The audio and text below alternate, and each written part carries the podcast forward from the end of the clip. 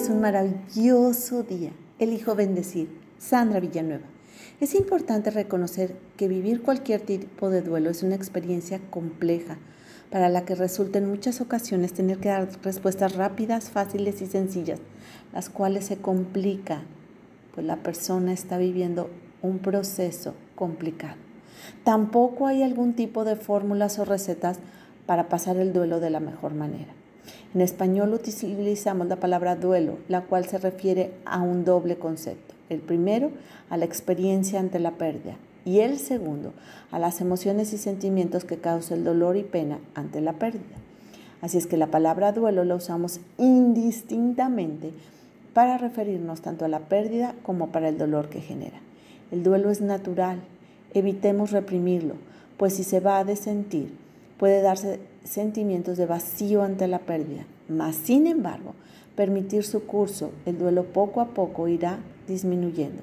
Quienes niegan o evitan enfrentarse al duelo pueden entonces enfrentar lo que se conoce como un trastorno depresivo mayor, el cual se caracteriza por sentir un estado de ánimo deprimido persistente, sintiendo una falta de esperanza, también desmotivación para disfrutar la alegría, placer o felicidad.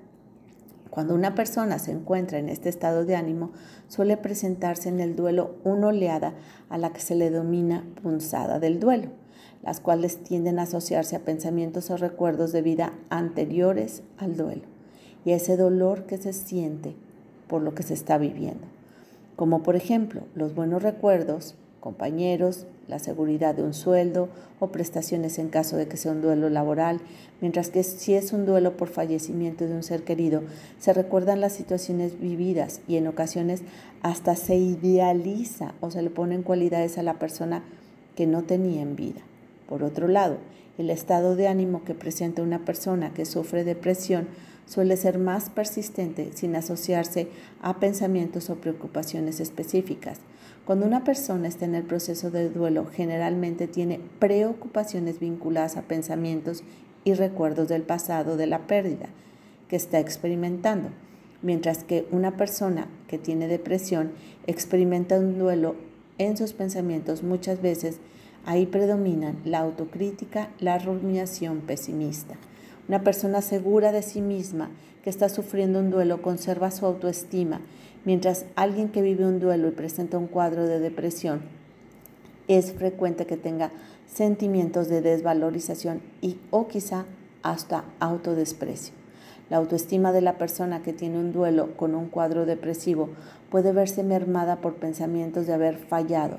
Por ejemplo, no haberla visitado con más frecuencia a quien falleció, no decir lo mucho que se le quería, llegar tarde al trabajo, no haber estudiado lo suficiente, etc.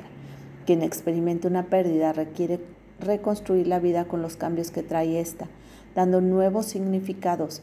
El proceso no está exento de causalidades y tiene una continuidad con los vínculos anteriores y los nuevos significados y cambios que se darán en el proceso de la aceptación de la pérdida.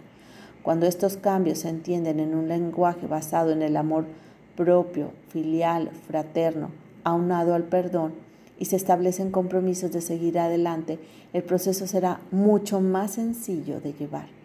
Lograr apreciar que la vida está marcada de situaciones que son continuidades y discontinuidades y darnos sentido a la experiencia, construyendo una continuidad entre el pasado, el presente y el futuro, para encontrar el camino que da sentido, el para qué, de manera que al dar ese sentido a las pérdidas, el lugar que ocupan en la vida, se dará sentido a la experiencia, se hace más sencillo avanzar, encontrando esperanza, motivación, ánimo, entusiasmo por cosas nuevas y objetivos nuevos para lograr.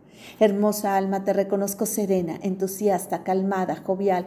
Te mando un fuerte y cálido abrazo. Sandra Villanueva, yo estoy en paz.